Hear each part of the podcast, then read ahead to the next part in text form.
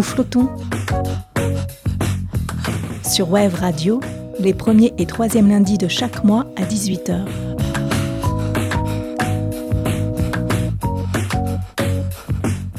J'ai rencontré plusieurs fois Gérard, Gérard de Coster, dans différents événements et festivals liés au surf. Gérard, avec sa femme Dominique, a une petite librairie ambulante. On peut trouver des BD et tout plein d'ouvrages sur le surf. Mais Gérard ne fait pas que collectionner les livres. C'est un passionné, un fou d'objets. Il chine, il collectionne, il crée, il détourne, il rachète des objets d'art liés au surf. Et depuis 40 ans, il s'est ainsi constitué une collection des plus grandes au monde, une collection d'art de surf qu'il est possible de voir dans sa maison, sa maison musée à Hurt, dans le Pays Basque, près de Bayonne. Une collection unique et insolite que je vous propose de découvrir dans ce reportage immersif dans cette émission Nous flottons. Et nous allons parler avec Gérard de Coster d'art de surf, de brocante, d'Afrique et de kitsch.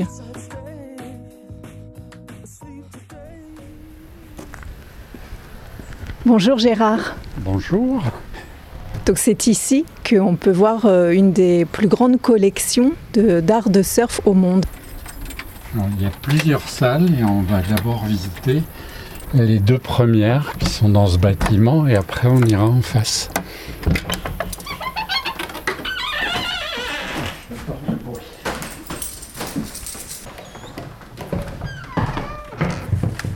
Attention, la petite marche idiote. Oui, hein Non, parce que les gens, quand ils rentrent ici, généralement, ils font waouh Voilà. Je confirme, c'est impressionnant. On est dans un, grenier qui est très comme un petit écrin. Un petit de 70 mètres carrés, oui, qui était notre chambre avant et donc euh, qui a commencé par s'appeler notre chambre avant de devenir la chambre du collectionneur. donc tout en bois Ah oui, tout en lambris. Je suis, un, je suis un mec dans le bois. Donc dans cette pièce, en effet, il y a tout plein d'objets très différents. On voit des planches, on voit des, des statuettes, des lampes, des livres, des affiches. Il y a même un tapis de sol en forme de planche de surf. Oui. C'est pratique pour s'entraîner au take-off, ça, tous les matins euh, Ouais, enfin, je, vous n'allez pas take facilement avec ça. Hein. L'espace est séparé en deux. Il y a la chambre du collectionneur, qui est une installation qui va rester là. Et puis, il y a une expo temporaire sur les planches et les objets qu'on trouve dans le monde et qui permettent de surfer autrement que debout, c'est-à-dire à genoux, couché sur le ventre, etc., euh, etc. ce sont des, planches du monde entier, là, en fait. Oui. Là, tout, ça, c'est Angleterre, qui est le point de départ de cette activité sportive. Ça, c'est Italie. Ça, c'est Japon. Il y en a combien? C'est impressionnant. Je sais. Vous pouvez compter si vous avez le courage, mais il y en a quoi? 40, 50, 60 ça, c'est la planche la plus ancienne que j'ai, qui date de 1905, et qui est une planche massive en koa, avec les poignées pour la tenir, et une planche qui, a bien qui est belle parce qu'elle a une âme, comme on voit, on voit qu'elle a vécu, et euh, donc ça, j'adore. Enfin, je les aime toutes, hein, mais... Elle est d'où? Hawaï. Et elle a un nom? Non, elle n'a pas de nom. Ça, c'est le nom de l'objet. C'est Paiporo. C'est le nom de l'objet. Ça s'appelle Paipo en Californie, ça s'appelle Bellyborn, euh, Planqui en France. Et Hawaï, ça s'appelle Paiporo. Oui, c'est impressionnant. Il y a vraiment toutes les formes, toutes les couleurs. Et c'est vrai que c'est c'est un peu les ancêtres des planches qu'on connaît actuellement. Là, elles sont beaucoup plus, plus courtes parce qu'elles étaient prévues pour qu'on se mette dessus et mhm. qu'on rame et pas debout en fait. Donc c'est des petites planches à, genoux. enfin, principalement couchées dessus, d'où le nom bellyboard, planche à ventre en Angleterre. Ça, c'est une, Ça, c'est une planche dont j'ai aucune information à vous donner. À mon avis, ça vient d'Afrique et ça doit être ancien, mais j'ai pas d'infos. Alors souvent, les, gens à qui j'achète des planches me racontent que c'était à leur grand-père ou à leur fils, enfin à leur, euh, à leur père ou au voisin qui a déménagé, qui a tout mis dans une benne. Enfin bref, j'ai plein d'anecdotes sur la moitié des planches. Mais celle-là, rien, aucune, aucune idée. Je suis même pas sûr qu'elle soit africaine. Mais j'en suis presque sûr euh, personnellement parce que le, surf en Afrique, c'est quelque chose qui existe depuis longtemps. Et comme la transmission historique euh, en Afrique a toujours été orale, on n'a aucun document, on n'a aucun, aucune façon de retrouver, euh, sauf par les navigateurs qui en parlaient un peu, mais on sait que les Africains jouaient et se servaient des vagues pour débarquer les bateaux, les pêcheurs, enfin, etc. Donc il y a, à mon avis, une très longue histoire du surf en Afrique. Est-ce qu'il y a des objets qui sont ensorcelés ou magiques selon vous, parce qu'ils ont tous une âme? Euh, Aucune idée. ensorcelés, non. Enfin, je ne sais pas. Magique. magiques, ben, ils sont magiques parce qu'ils existent, oui. Ça vous plaît Oui. Bon, ben vous avez eu la moitié du musée. C'est pas fini encore. On continue alors dans une autre, une autre pièce.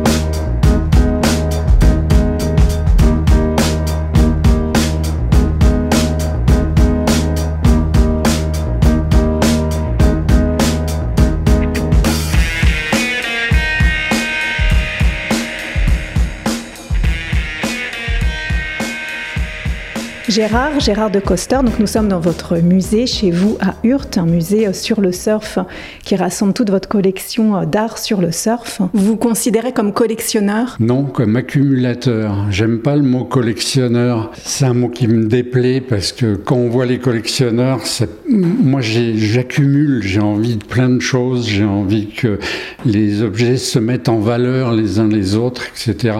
Et en plus, c'est pas du tout dans une optique d'investissement ou choses comme ça. C'est, j'ai beaucoup de mal à vendre des objets.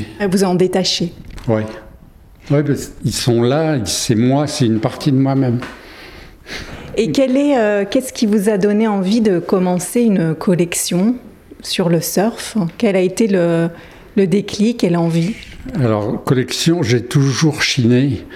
J'ai été dans mes vies précédentes brocanteur. Et donc j'ai toujours acheté des objets, je suis un possessif, il me faut des trucs. Donc quand je suis arrivé en 79 à Biarritz, la première chose que j'ai pensé, c'est commencer à chercher des documents sur le surf ancien. J'ai pas trouvé grand chose. C'est par la suite, quand ce qu'on appelle Internet est arrivé, où là, la nuit, je pouvais voyager tranquillement euh, au Japon, en Australie, en Calife, Hawaï et partout et trouver des objets, les acheter. Et qu'est-ce qui vous a amené euh, au surf? Qu'est-ce qui vous a fait partir de Paris à Biarritz?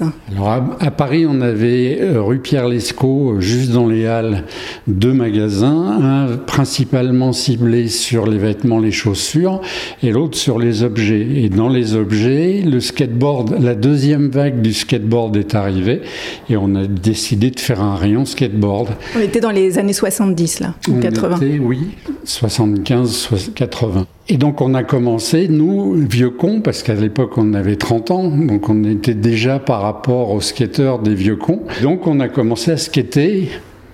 Et comme je suis un peu curieux, je voulais savoir ce que c'était que le skate, et j'ai appris que c'était l'enfant du surf. C'était le fils du surf.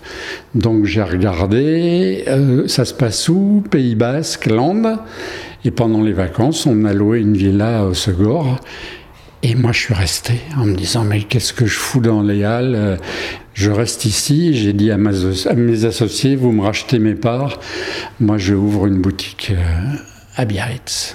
Ce qui s'appelait le Hangar, qui était un des premiers surf shops. Oui, qui s'appelait Hangar, tout court. et qui s'appelait Hangar plus qu'un surf shop, parce que justement c'était un surf shop, mais dans ce surf shop on trouvait des chaussures, du parfum, de l'huile solaire, euh, des robots joués en tôle japonais, euh, du, snowboard, du skate. Donc le skate vous a amené au surf, pas de collection de skate, mais autour du surf. Ouais, j'ai quelques skates dans ma collection quand même, j'ai quelques snowboards, mais j'ai surtout des objets. j'ai été, été graphiste après. Donc je suis très sensible à tout ce qui est police de caractère, euh, logo, etc. Et donc ma collection n'est pas comme les collections de surfeurs général. Les gens collectionnent des planches de surf. Moi, je collectionne pas de planches de surf, sauf exception.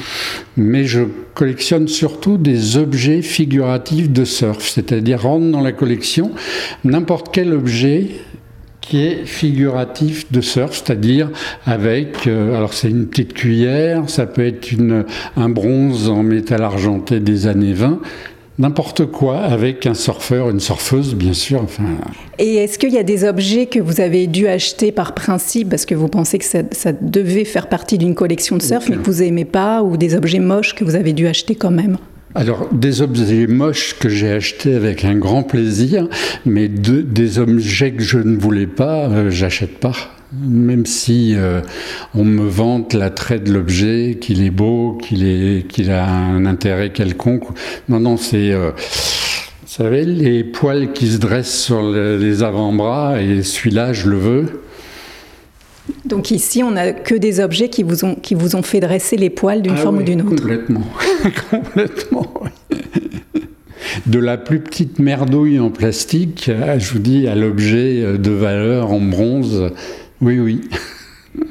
C'est Sacha Guitry, qui est un grand collectionneur, qui disait qu'il y avait deux types de collectionneurs, les collectionneurs placards et les collectionneurs vitrines, en sens où certains collectionneurs gardent leur collection pour eux, ont tendance à les cacher, à ne pas les montrer, et puis les collectionneurs vitrines qui au contraire les exposent, les montrent et les partagent. Donc on pourrait euh, vous mettre dans cette deuxième catégorie de collectionneurs vitrines qui a envie de partager ces objets. Tout à fait, parce que je me suis rendu compte très vite, en montrant mes objets, que c'était mon regard était intéressant sur ces objets, mais le regard des autres était vraiment intéressant aussi. Donc il y a l'idée de partage et c'est ce que vous avez ah fait ici et vous avez mis en place ce, musée chez vous. Nous sommes chez vous ici. Oui, on est chez moi parce que on a contacté beaucoup de municipalités, d'organismes et de mécènes en France et on n'a jamais eu un retour positif, sauf l'expo de Bordeaux qui a eu lieu juste avant Covid au musée d'Aquitaine, où là, enfin, un vrai musée nous a accueillis sur 800 mètres carrés. Et ça a été euh, l'expo de ma vie. Combien de temps vous avez mis pour accumuler tous ces objets, faire toute cette collection? Il a fallu des années? J'ai commencé en arrivant à Biarritz en 78. Et puis ça a commencé à décoller 90-2000, euh, Internet. Avant, j'avais quoi Une quinzaine d'objets, une vingtaine d'objets. Là, j'en ai plus de 2000. Plus de 2000 pièces et vous en avez exposé combien? Ici, je sais pas. Aucune idée. Très peu sur les 2000. Hein. Il y a une partie visible et une partie invisible, une ben, partie exposée, une partie euh, en réserve cachée. 2000 pièces, c'est énorme. Alors il y a des trucs qui font 2 cm de diamètre et, il y a des pièces qui font 6 mètres de haut. Donc forcément, euh, tout n'est pas euh, montrable ici. Et vous avez ouvert quand ce musée? Il y a deux ans. Mais on a très très très peu communiqué la première année. depuis un an, ça commence à rouler et on a... Bon, on va pas faire 40 000 visiteurs comme au musée d'Aquitaine, heureusement, parce que je le sens pas. Mais on a entre deux, trois visites par semaine, donc c'est parfait.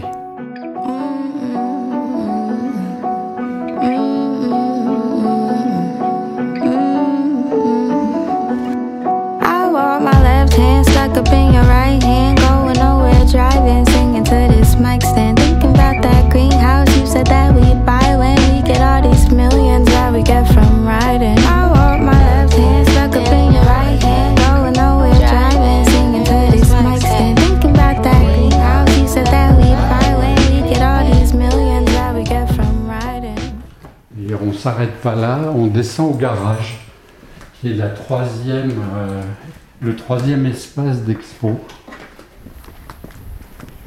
Donc là, c'est un garage euh, aménagé avec une très grande baie vitrée. Ouais.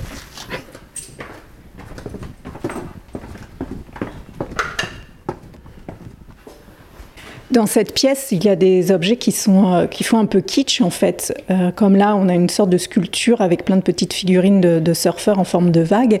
C'est vous qui l'avez faite C'est mon travail, oui. c'est mon travail. J'avais une boutique euh, à Paris et ça a été appelé la première boutique kitsch. C'était il y a longtemps. Hein. Et donc voilà, oui, je suis dans le kitsch. Et comme je suis ni sculpteur ni peintre, mais je suis chineur, je fais ce que j'appelle des détournements, c'est-à-dire je trouve des objets et je les assemble. Et d'ailleurs, comment on peut qualifier cette collection? C'est de l'art contemporain, in fine, c'est de l'art kitsch, c'est de l'art vintage? Comment vous qualifierez ben, le propre style? C'est tout, parce qu'il y, y, a beaucoup de vintage, puisqu'il y a énormément de références depuis 1880 jusqu'aux années 70. Donc ça, le vintage, c'est pas seulement comme les gens pensent les années 70, c'est bien avant et un peu après. Et puis il y a de l'art contemporain puisqu'il y a des artistes vivants qui créent. Donc euh, c'est du contemporain, figuratif. Oui, parce que sinon, ça serait pas du surf art. Il y a d'autres musées sur le surf dans le monde, à Hawaï par exemple, ou en Californie. En France, on n'en a pas beaucoup. Il n'y a que votre endroit ici, en fait, où on peut voir autant d'objets liés au surf. Il n'y a, aucun musée du surf en permanent en France.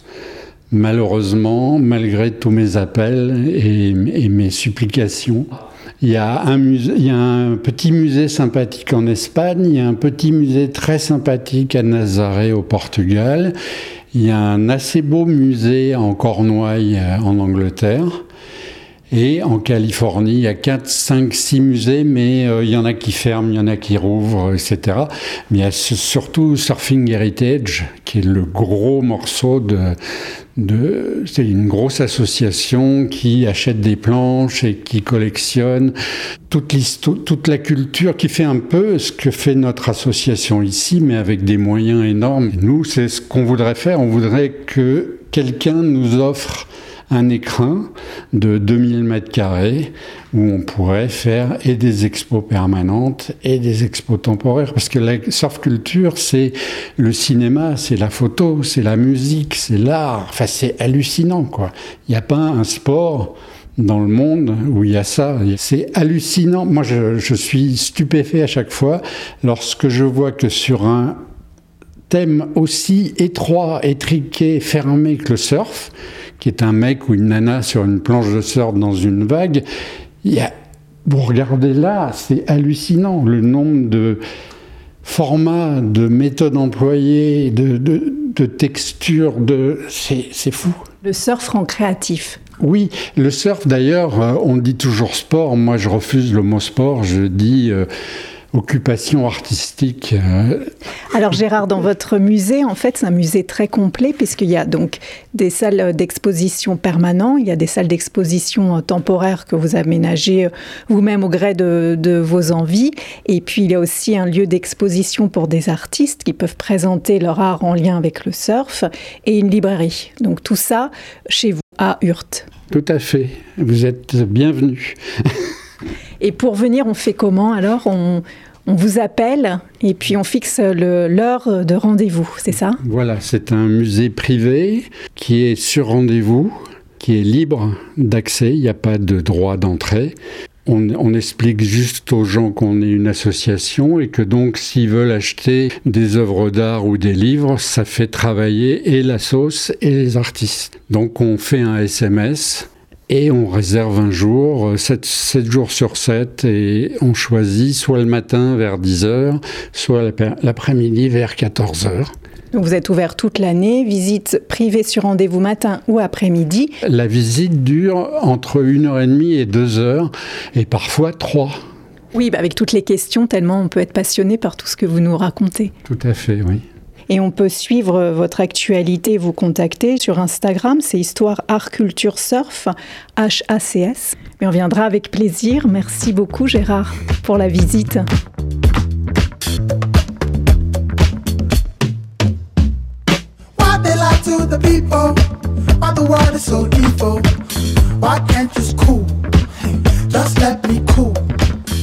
Walking explosives, stressing all of the time. I can't just cool? Just let me cool. Don't sucker, sucker. Don't take me for no sucker. I just want to cool. Just let me cool. Don't sucker, sucker. Don't suck a motherfucker. Just let me cool. I just want to